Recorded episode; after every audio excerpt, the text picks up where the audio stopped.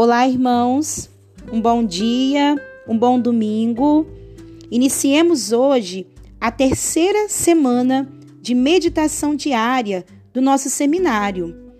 Essa semana a gente vai conversar um pouquinho sobre a salvação em Jesus.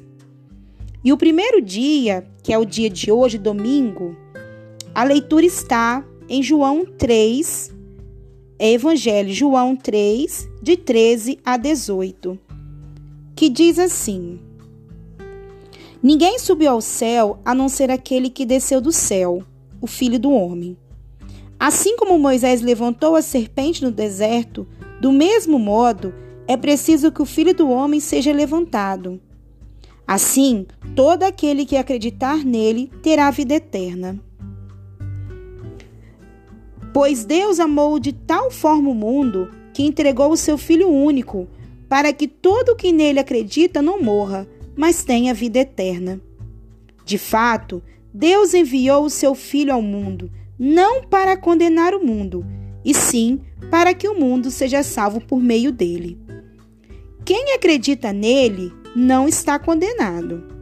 Quem não acredita já está condenado, porque não acreditou no nome do Filho único de Deus.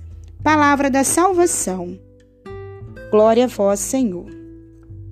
Irmãos, quando eu iniciei a leitura, a meditação e a minha oração, eu me apeguei em algumas palavras desse texto. E a primeira palavra é o Filho do Homem, que é o próprio Jesus. No versículo 14, diz que o filho do homem seja levantado.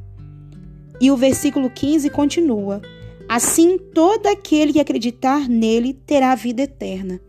O Senhor nos faz uma promessa, uma promessa de vida eterna.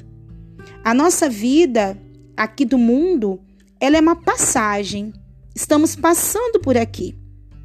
Deixaremos saudades e também sentiremos saudade dos nossos mas é preciso que lutemos, acreditemos e trabalhemos em nós a vida eterna que vem do Senhor Jesus, a salvação eterna.